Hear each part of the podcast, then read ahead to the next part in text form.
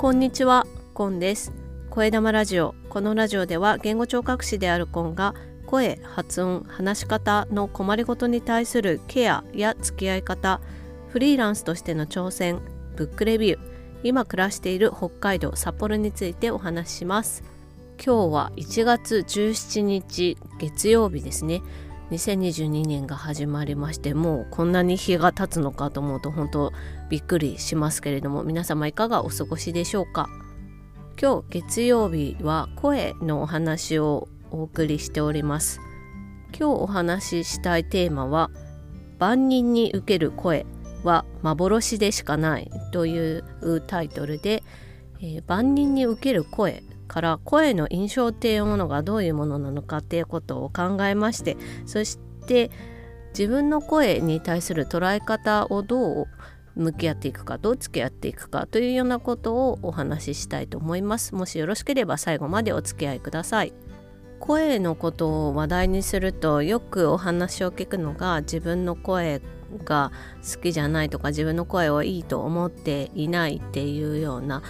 あのコメントなんですけれどもそしてねこうして音声配信をしたりですとか動画でお話しされたり人前でお話しされたりっていう方だと自分の声をねもっと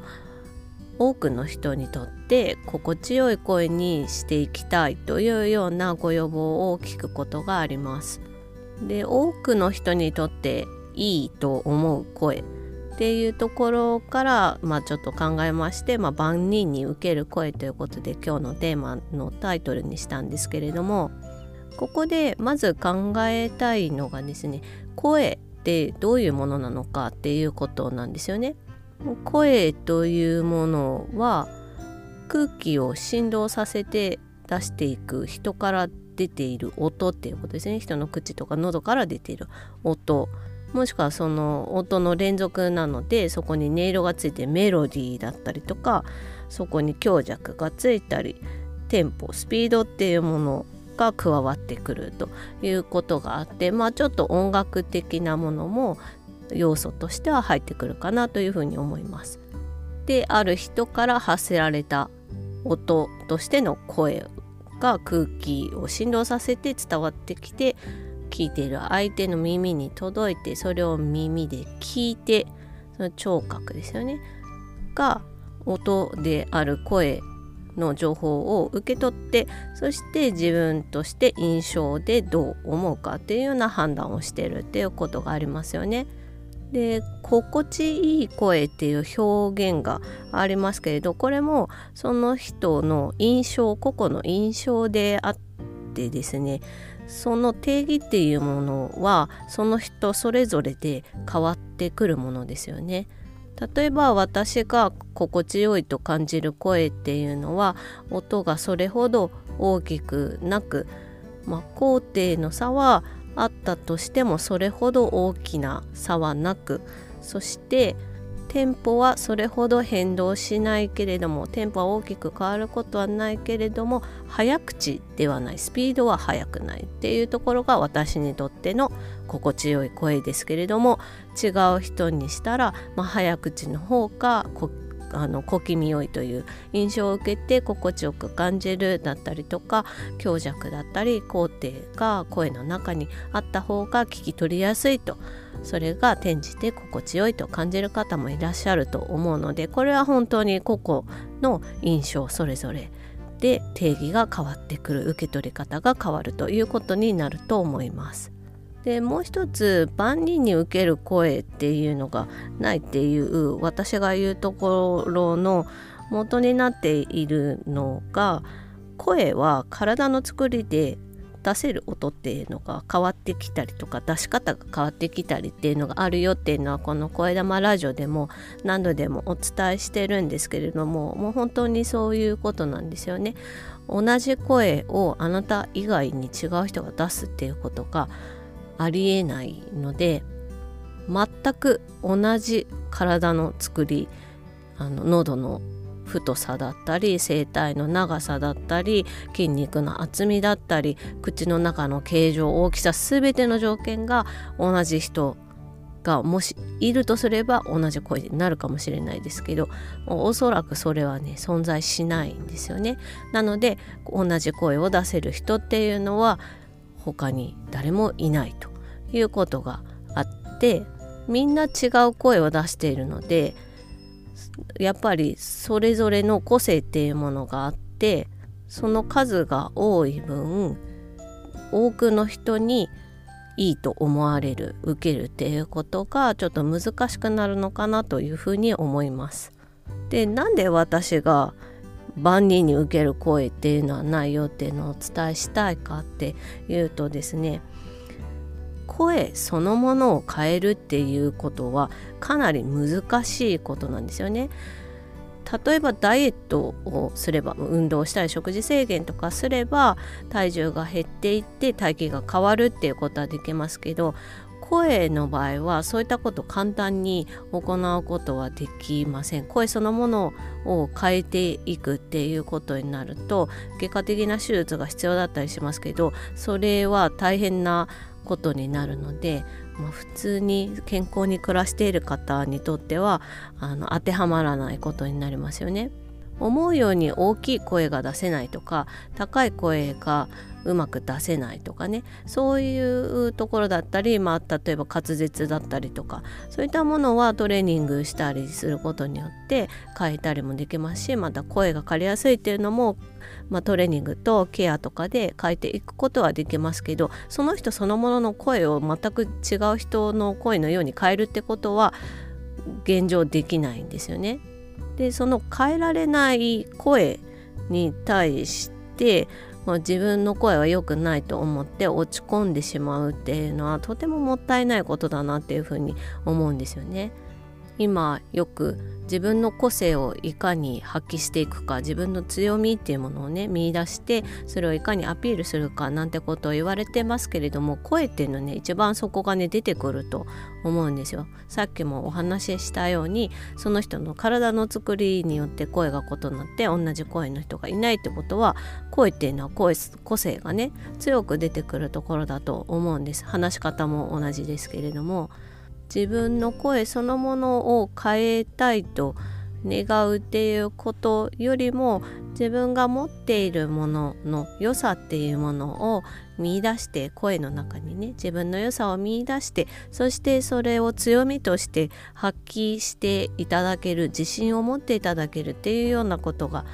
ね、お手伝いできたらなっていうのが私の願いなんですよね。でそうは言うけれどもでも自分の声やっぱ聞くの嫌だしどうやったらそんな考え方変えられるのっていうことになると思うんですけどここでね私がご提案したいことが3つあります。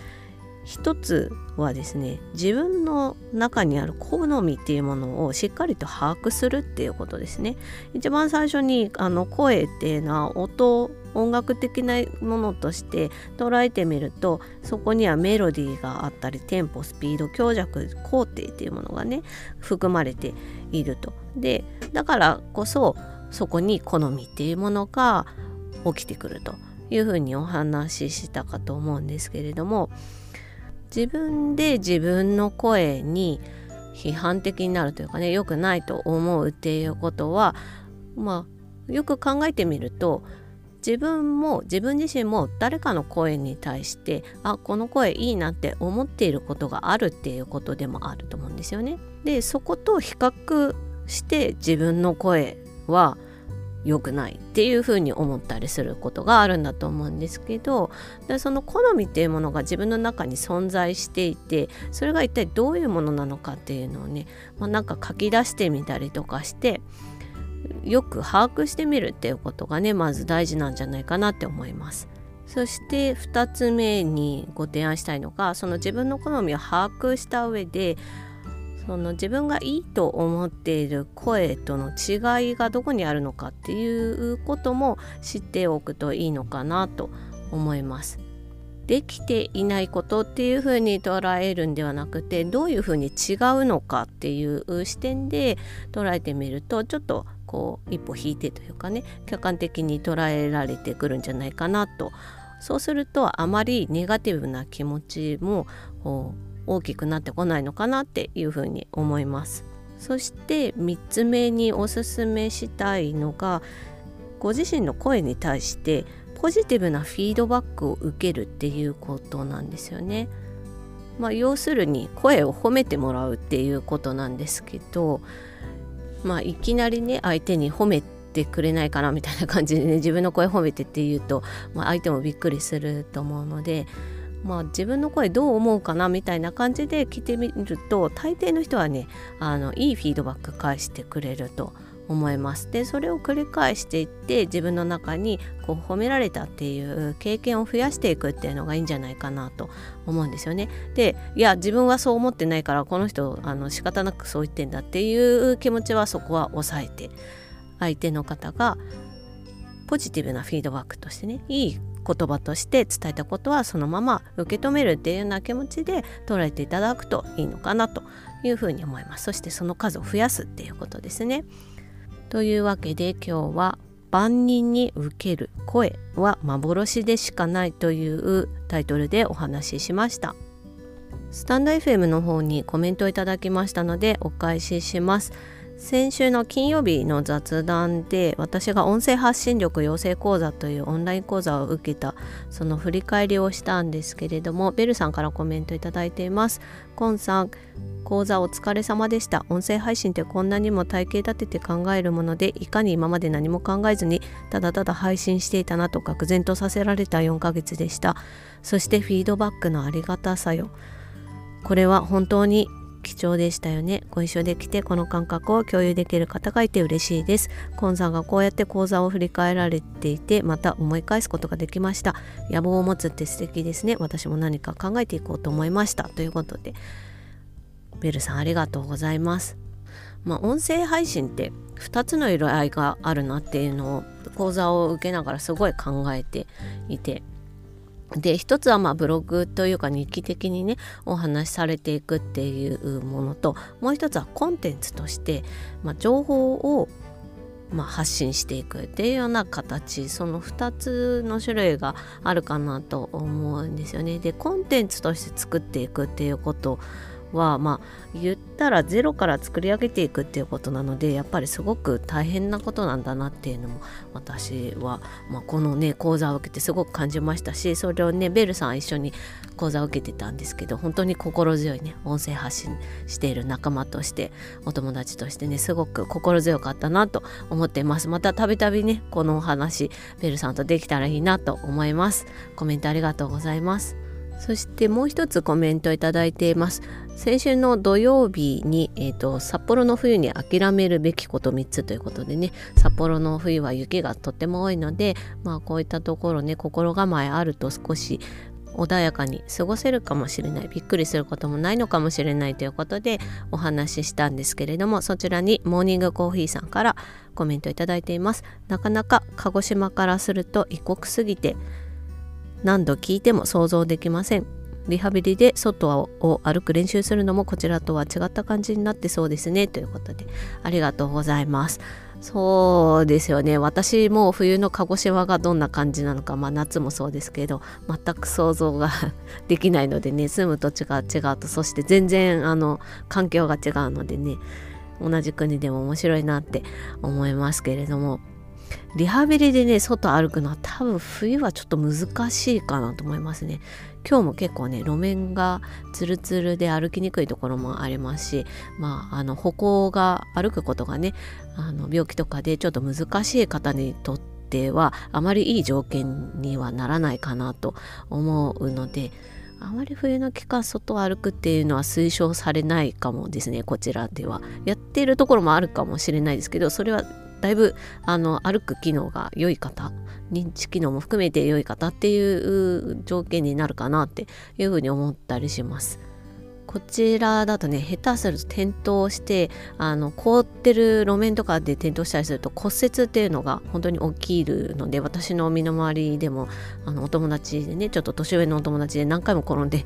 骨折されてる方もいるので、まあ、そういったねリスクとかも考えなきゃいけないっていうのがあの歩行とか歩くことだったりとかのあのリハビリされる方にとってはねちょっと難しい時期であるのが冬かなっていうふうに思ったりします。モーニングコーヒーさんコメントありがとうございます。というわけで今日はこの辺で終わりにします。最後までお聴きいただきましてありがとうございました。Carpe Diem チャオ